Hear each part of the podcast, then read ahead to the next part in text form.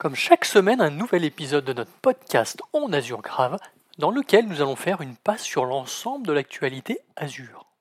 Bienvenue sur le podcast On Azure Grave, dans lequel nous décryptons l'actualité du cloud Microsoft Azure semaine par semaine. Pour ne rien rater de nos épisodes, n'oubliez pas de vous abonner. Bonjour à tous. Euh, Pour ce nouvel épisode de podcast, nous allons évoquer l'actualité Azure de la semaine 7 qui s'étale du 12 au 18 février. Je m'appelle Arnaud Morvillier, je suis architecte solution cloud Azure MVP et fondateur de la société Grouna. Alors, au menu de cet épisode, nous allons aborder les nouvelles de la semaine, des annonces en JA et des annonces en preview. Petit rappel, comme d'habitude, tout ce que nous allons aborder aujourd'hui est disponible sur les différents sites de Microsoft. Alors, au cours des trois dernières années, Microsoft et VMware ont travaillé conjointement pour offrir à leurs clients Azure VMware Solution ou AVS. Alors, pour ceux qui se demandent encore ce que c'est, sachez que la solution Azure VMware permet aux clients de migrer ou d'étendre leur charge de travail VMware vers Azure de manière simplifiée. Cela permet ainsi aux entreprises de conserver leurs compétences VMware et les processus opérationnels existants tout en tirant parti des services Azure pour moderniser leurs applications, y compris l'innovation avec l'intelligence artificielle. Alors des entreprises comme Hastings Direct ont déjà adopté AVS et en sont plutôt satisfaits, pour ne pas dire très contents. Évidemment, ce partenariat entre VMware d'un côté et Microsoft de l'autre permet d'innover pour répondre aux besoins des clients en offrant notamment de nouvelles fonctionnalités et une disponibilité dans de nouvelles régions. Mais ce n'est pas tout, puisque ce passage en douceur offre aux clients des avantages tels que les mises à jour de sécurité étendues pour Windows Server ou SQL Server lorsqu'ils migrent leur charge de travail VMware vers AVS. Alors si vous hébergez votre infrastructure sur VMware et que le cloud vous tente, c'est peut-être le moment de songer à Azure VMware Solution. Alors vous qui êtes des mordus de la veille techno, avez-vous déjà entendu parler de Face Check? Non? Eh bien essayons d'expliquer ce que c'est. Début février, Microsoft a annoncé en preview une nouvelle extension à Microsoft Entra Verified ID pour inclure Face Check. Alors comme son nom le laisse à penser, Face Check est une fonctionnalité qui permet de vérifier l'identité d'une personne en comparant en temps réel un selfie avec la photo de son document d'identité, et tout cela en préservant la confidentialité des données sensibles.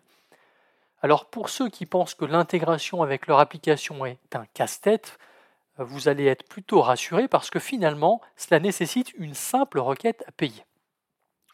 Sachez que de nombreuses organisations comme BMO utilisent déjà FaceCheck pour renforcer la sécurité et réduire les risques d'usurpation d'identité. Cette extension permet aux entreprises de vérifier divers attributs d'identité, tels que l'emploi, l'éducation ou les pièces d'identité, euh, tout en garantissant que les personnes présentant ces documents sont bien celles auxquelles ils ont été délivrés. La prochaine étape consiste à étendre cette fonctionnalité à d'autres attributs d'identité, comme l'historique professionnel, euh, la vérification de l'entité légale, en partenariat avec des entreprises comme Dun Bradstreet, LexinexIs, Risk Solution et ID Media. Je mettrai en commentaire le vidéo de la présentation de FaceCheck ainsi que le lien pointant vers la documentation officielle. Alors c'était tout pour les nouvelles de la semaine. Enchaînons maintenant avec les annonces en JA et la première concerne Azure Cache for Redis. En effet, à partir d'aujourd'hui, le niveau de service entreprise supporte désormais, les clés de chiffrement gérées par le client qu'on appelle aussi CMK. Et comme d'habitude, vous pouvez stocker vos clés directement dans Azure Key Vault. Nouveauté également pour SQL Database Hyperscale en mode serverless, où l'équipe produit annonce la prise en charge de la mise à l'échelle automatique. Alors pour être très honnête avec vous, je pensais que c'était déjà le cas. Euh, ainsi, maintenant, vous allez pouvoir bénéficier d'une mise à l'échelle de calcul jusqu'à 80 vCore et 240 Go de mémoire, mais aussi du stockage jusqu'à 100 Tera ou encore des réplicas en lecture avec des disques SSD jusqu'à 720 Go. Bref, Cela devrait vous permettre de répondre à vos différents cas d'usage. Alors maintenant, c'est au tour de l'équipe produit de Azure Key Vault d'annoncer le support des HSM FIPS 142 de niveau 3 qui remplace évidemment celle de niveau 2. Et ce n'est pas tout puisque les HM d'Azure Key Vault Premium sont désormais également certifiés PCI DSS et PCI 3DS. Cela signifie qu'ils répondent aux exigences de sécurité de la norme de sécurité des données d'industrie des cartes de paiement, PCI DSS, mais aussi de l'industrie des cartes de paiement 3D Secure avec PCI 3DS. Pour en profiter, vous devez créer de nouvelles versions de vos clés stockées dans Azure Key Vault. Et cerise sur le gâteau, toutes ces nouveautés sont totalement gratuites. Du nouveau côté Azure Firewall avec deux nouveautés. La première est la mise à l'échelle de votre instance Azure Firewall en fonction de différents critères comme le nombre de connexions, le débit ou encore l'utilisation du processeur. Sachant que cette mise à l'échelle peut durer entre 5 et 7 minutes, votre instance se met progressivement à l'échelle lorsque le débit moyen ou la consommation du processeur est de 60% ou que le nombre de connexions utilisées est de 80%. La seconde annonce concerne les logs de suivi de flux qui contiennent des journaux de prise de contact TCP supplémentaires tels que SYN-ACK, FIN, FIN-ACK, RST et invalide, ce qui est particulièrement utile pour identifier les abandons de paquets ou les routes asymétriques. Les utilisateurs de Azure Disk sont gâtés puisque la réplication ZRS débarque dans la région Canada centrale. Bon, c'est vrai que ce sont surtout ceux qui ont des charges de travail dans cette région qui sont gâtés. Après plusieurs mois d'attente, Microsoft annonce enfin le service Azure Elastic SAN en JA. Alors c'est la première offre SAN entièrement gérée et cloud native qui simplifie le déploiement, la mise à l'échelle, la gestion et la configuration d'un SAN dans le cloud. Totalement intégré à divers services de calcul comme les VM, Azure VMware ou encore AKS, cela vous évitera de déployer et de gérer une option de stockage pour chacune des différentes ressources de calcul. En plus, il propose plusieurs avantages. Tout d'abord, il est compatible avec plusieurs types de ressources de calcul grâce au protocole ISCSI. L'option des groupes de volume permet de gérer un grand nombre de volumes à partir d'une seule ressource des performances incroyables avec jusqu'à des millions d'IOPS, avec un débit en giga par seconde à deux chiffres et une latence en millisecondes à un seul chiffre. Évidemment, il y en a plein d'autres. Alors, par contre, comme c'est un service qui euh, sera à peine, il y a encore certaines imperfections. En effet, il ne supporte pas encore le chiffrement entre ZIT, mais cela va probablement évoluer rapidement dans les prochaines semaines. Enchaînons maintenant avec les annonces en preview et la première concerne la gestion des métriques de contrôle plan d'AKS qui débarquent sur Prometheus.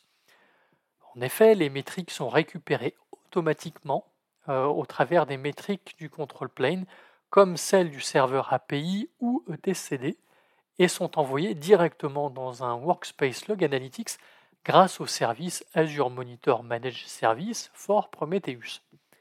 Grâce à cela, vous pouvez surveiller le trafic et la charge du serveur API ainsi que la taille etcd, le nombre d'objets pour comprendre l'état du contrôle plan. Et si besoin, vous pourrez aussi optimiser votre cluster AKS. Maintenant, parlons des utilisateurs de PostgreSQL qui vont être contents car l'équipe produit Azure Database for PostgreSQL propose un service de migration conçu pour simplifier le déplacement de vos charges de travail PostgreSQL vers Azure. Alors ce dernier offre une expérience de migration transparente et entièrement gérée, capable de gérer à la fois les migrations de schémas et de données sans aucune restriction de taille. Alors maintenant, c'est à vous de jouer.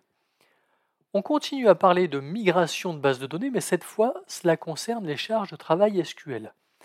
Vous connaissez sans doute le service SQL Server Enabled by Azure Arc qui permet de déployer des instances SQL Server en dehors d'Azure au travers de Azure Arc.